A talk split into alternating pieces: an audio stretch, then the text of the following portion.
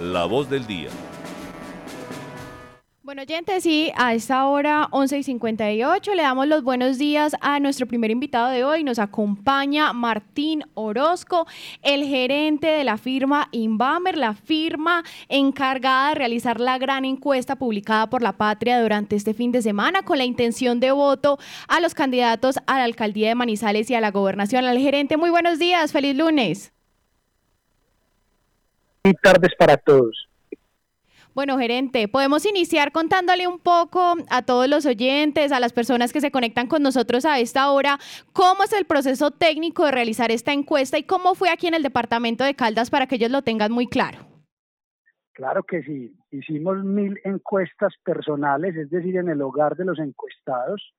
En el caso de Manizales y municipios de las áreas urbanas, se toman las cartografías, es decir, el mapa de las manzanas de los municipios y se seleccionan manzanas aleatoriamente y máximo cuatro hogares. Posteriormente, una persona mayor de 18 años que sea la más próxima a cumplir años para que en el aleatorio pueda caer o, el ama de casa o el jefe de hogar o los hijos o cualquier persona que viva en el hogar. Las encuestas son con tarjetón físico, el mismo tarjetón que se van a encontrar las personas en, en las urnas y quedan todas georreferenciadas y como el encuestador va con tablets, también quedan todos los audios grabados para efectos de supervisión y garantizar así la, confiabilidad de los datos. Para la intención de voto de Manizales, el margen de error fue del 4,99% y para todo el departamento de Caldas, es decir, para el tema de gobernación, el 3,79%. Bueno, gerente, me acompañan en esta mesa de trabajo mis compañeros Marta Lucía Gómez y Fernando Alonso. Eh, Marta, ¿alguna pregunta para el gerente de Inbamer sobre la encuesta de este fin de semana? Gracias, Juanita, y un saludo muy especial para Martín. Eh, yo quiero preguntarle, la encuesta que ustedes elaboraron para la patria ha generado muchísimas reacciones, sobre todo y obviamente entre las personas que salieron sin una intención de voto favorable para la alcaldía de Manizales y para la gobernación de Caldas. Eh, quiero preguntarle, digamos, cuál es el nivel de confianza que arroja esta encuesta, porque muchos han salido a criticar pues el procedimiento, el margen de error y a decir pues que aquí hubo eh, situaciones que no fueron muy técnicas dentro de la misma. Pues lo primero es decirle que la confiabilidad de los resultados es para Manizales, los números que, que se publicaron que en cada candidato podrían ser 4,9 más arriba, 4,9 más abajo. Y para la gobernación de Caldas el margen de error fue 3,79. En cuanto a los aspectos técnicos que acabo de, de explicar, me gustaría tal vez que usted me cuente cuáles son las críticas y yo basado en las críticas le puedo responder, pero pues es una encuesta totalmente confiable. Hasta el día que se realizó el trabajo de campo, que fue, ya le confirmo las fechas, entre el 12 y el 17 de octubre. Ya lo que ocurra esta semana en los cierres de campaña, en las declaraciones que den los candidatos, etcétera, serán elementos adicionales que podrán obviamente mover al electorado hacia un lado y hacia el otro, o hacia el otro, porque hay que aclarar de todas formas que las encuestas no, no pronostican, no tienen el poder de predecir el futuro.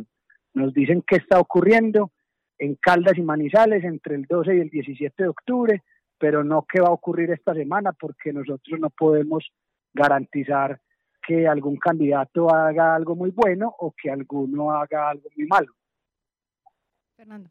Eh, claro, Martín, lo digo es porque hay candidatos, eh, sobre todo para la alcaldía de Manizales, que marcaron tan bajito y ellos comparan con en los que eh, llegaron al Consejo, por ejemplo, con una votación muchísimo más alta y que, digamos, al comparar como ese caudal electoral, no les dan los resultados para lo que arrojó esta encuesta. Son dos momentos distintos, usted lo acaba de decir, cada encuesta es la fotografía de un momento específico, pero entonces háblenos un poquitico más como para claridad de la gente. Sí, para claridad de la gente, este, eh, las personas y las dinámicas políticas no se quedan estáticas en el tiempo, no, uno no las puede meter a un congelador, ¿cierto? Todos los días ocurren cosas y esas cosas que ocurren y los cambios de las personas en, en sus preferencias políticas que están basadas obviamente en las ideas que se van viendo, eh, van generando cambios. Le pongo un ejemplo muy sencillo para la, para la audiencia y es, eh, digamos, hace cuatro años los, los que tenían 14, 15 años, 16, 17 no podían votar, hoy sí. Y, así en el otro extremo hubo personas que pudieron votar, pero que lastimosamente ya fallecieron. Entonces, cada año el electorado se va renovando, las ideas se van renovando, los candidatos van ganando o perdiendo imagen favorable o desfavorable y todo eso va moviendo eh, las preferencias de la gente. Martín, con las buenas tardes. Le habla Fernando Ramírez, el editor de noticias de, de, La Patria. Y yo quiero que hablemos un poco de, primero, de los resultados de Manizales y de la realidad política que se está viviendo. A ver, eh, tenemos una, una cantidad de candidatos que es inédita en la ciudad. Al final son 10 candidatos que terminaron apareciendo eh, finalmente eh, en esta elección. Eso es demasiado. Sin embargo, pues claramente la encuesta roja que hay un, un, preferido en la opción de voto hasta este momento en la ciudad. ¿Qué tanto la dispersión y con lo que ustedes han visto, porque es un fenómeno que se está dando en todo el país de candidatos, está afectando los resultados y puede terminar afectando incluso la encuesta misma? O sea, ¿hasta dónde esta dispersión hace que sea tan difícil pegarle? Porque como vemos, pues la mayoría de los candidatos quedan en el margen de error, todos. Sí, eh, del segundo hacia abajo todos están muy parejos según ese margen de error. El, caso es que sí hay un, hay un favorito que es Jorge Eduardo Rojas, que, que tendría que pasar algo muy excepcional para uno decir que, que, que, pierde, ¿cierto? Eso por un lado. Y por el otro, me disculpan que estoy por acá en un, aeropuerto, ruido, pero eh, en segundo lugar, los candidatos que que tengan un, una afinidad con Gustavo Petro, en general no van a estar bien en la encuesta, porque la aprobación de Petro en, en, digamos, en, en Manizales es supremamente bajita y en Caldas en general.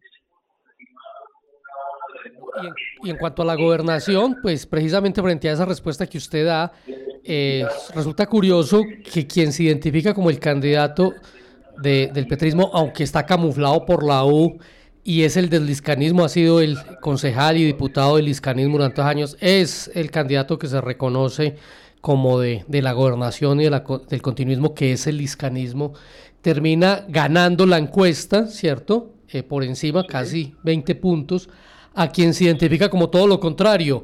¿Qué, fue lo, ¿Qué es lo que puede pasar ahí? ¿Qué es lo que en lo que falla el uno y acierta el otro para poder eh, eh, como lograr esa ventaja y obviamente por pues, los otros dos candidatos se ve que no tienen casi que posibilidad alguna. Sí, mire, yo, yo, yo viendo números, que es lo que me corresponde más que interpretar, yo, yo lo que les digo es, de acuerdo a los números, uno ve que Henry Gutiérrez versus Luis Roberto Rivas tiene una gran ventaja tanto en Manizales como en el resto de municipios. En Manizales tiene 52 contra 38 y en el resto de municipios 55 contra 33. Cuando uno mira por estratos ocurre todo muy similar. En todos los estratos está por encima de 50 Henry, en hombres y mujeres está por encima de 50, en edades en general le va muy bien, en casi todas está por encima de 50, en lo urbano y lo rural, porque aquí también fuimos en el departamento de las veredas, o sea, la zona rural, también está en lo urbano en 54 y en lo rural en 54, y en, y en los espectros de afinidad política, según declaran los encuestados, gana tanto en la izquierda como en la derecha como en el centro. Entonces lo que uno ve en Henry Gutiérrez es mucha consistencia en general en todos los grupos poblacionales y por eso tiene un número mayor y digamos que eso también nos da a nosotros como investigadores de mercados una tranquilidad de que efectivamente hasta el 17 de octubre esas eran las preferencias muy generales en toda la población. De acuerdo con su experiencia eh, en todo lo que han hecho en todas partes, ocho días es poco tiempo para recortar esos posibles 20 puntos o cómo lo ven, o ha pasado que sí se ha dado. Se puede dar, pero es muy extraño. Y lo digo se puede dar porque uno no, no sabe qué va a hacer cada uno. Le voy a poner un ejemplo de las anteriores elecciones presidenciales en segunda vuelta digamos, Gustavo Petro y Rodolfo Hernández estaban en empate técnico, terminó ganando Petro, pero nadie sabía ni las encuestas podían pronosticar que Rodolfo Hernández se iba a encerrar en la casa, ¿cierto? Entonces, depende de todas las variables, la verdad. Bueno, otra cosa, hay que contarles a los oyentes que esta es la primera encuesta independiente que se conoce en la región. Las que se han conocido son, han sido difundidas por las propias campañas políticas y eso es lo que ha hecho que esta encuesta tenga todo el mundo hablando de ella. Yo le quiero preguntar algo, Martín, que el viernes que hablábamos del tema usted resaltaba y es que en Maniza, en Caldas es muy extraño porque no aparece la seguridad como la primera petición o la primera necesidad que como problema que identifiquen los caldenses, sino las vías. ¿Qué fue lo que le llamó la atención a usted allí en esa respuesta? A mí lo que me llamó la atención es que en general en el país el principal problema que el ciudadano necesita que el próximo gobernador o alcalde le solucione es la inseguridad, que se, que se da en el caso de Manizales, pero que para el caso de, de Caldas uno ve que es el estado y mantenimiento de vías. Entonces, uno que atribuye a eso, que tanto las personas que viven en Manizales tienen mejor conectividad o vías entre los municipios. Y quienes están fuera de Manizales opinan lo mismo. Mientras que cuando uno pregunta, venga, dentro de Manizales, ¿cuál es el problema que hay que resolver? Ahí sí está la inseguridad, que eso coincide mucho con la situación de las capitales de departamento a nivel nacional. Otra parte de la encuesta que permite... publicamos hoy. Ah, Marta. Sí, Marta, bien pueda. Qué pena, Fernando. No, si quiere, Fernando hace la pregunta y yo la, la siguiente, porque creo que es sobre un tema distinto. Ah, bueno, no, yo iba precisamente a, lo que publicamos hoy, que es un poco la percepción en torno al gobernador, al alcalde y al presidente, que al alcalde, eh, el alcalde termina ganándole al presidente en mala imagen. Imagínense pues cómo estamos en la ciudad y el gobernador, sin irle muy bien, pues por lo menos está un poquito por encima de ellos. ¿Qué, ¿Qué es lo que se mide allí? ¿Qué es lo que pasa ya en este tránsito final de las administraciones que se van y de la presidencial que apenas empieza? Sí, lo que se mide es si aprueba o desaprueba la forma, por ejemplo, como Luis Carlos Velázquez está desempeñando como gobernador. Hoy tiene un 39,7% de aprobación que digamos que es mejor que su desaprobación, pero lo que llama aquí la atención es que el 26% de la gente dijo que no sabía. Entonces, uno lo que interpreta ahí es que hay mucha gente que no está enterada de qué está haciendo o qué está dejando de hacer el gobernador. En el caso de Manizales ocurre, digamos, de una manera más negativa, porque casi un 25% lo aprueba, es decir, una de cuatro, cuatro personas que viven en Manizales, mientras que un 68% lo desaprueba. Y en el caso de Gustavo Petro, eh, digamos que está también muy bajito, parecido al alcalde de Manizales, en un 26% de aprobación. Pero ahí específicamente, para responderle, es una pregunta fría en la cual la gente califica la gestión de sus gobernantes. Marta, ahora sí. Gracias, Juanita. No, Martín, yo quiero preguntarle, eh, hay otro segmento de la encuesta que indica que, o que pregunta por la favorabilidad o desfavorabilidad frente a algunas instituciones que intervienen en la vida pública. Y aquí se preguntó justamente por los partidos políticos, encontrando que el 67.6% tienen una opinión desfavorable. Y si uno también lo cruza con la pregunta de cuál de los siguientes partidos o movimientos políticos se considera usted eh, y que el 23.9% hayan dicho que no tienen todavía o no, no, tienen un partido político, uno podría decir que Caldas tiene un gran segmento de voto de opinión y que justamente esta semana las cosas podrían cambiar em, por lo que suceda esta semana eh, frente a los resultados de la encuesta y voltearla algún resultado. hay partidos eh, con los cuales las personas se, se, sienten más afines que otros. En el caso de Caldas es el Partido Liberal y ya más abajo en la tabla el Partido Conservador, el Centro Democrático y la Colombia Humana.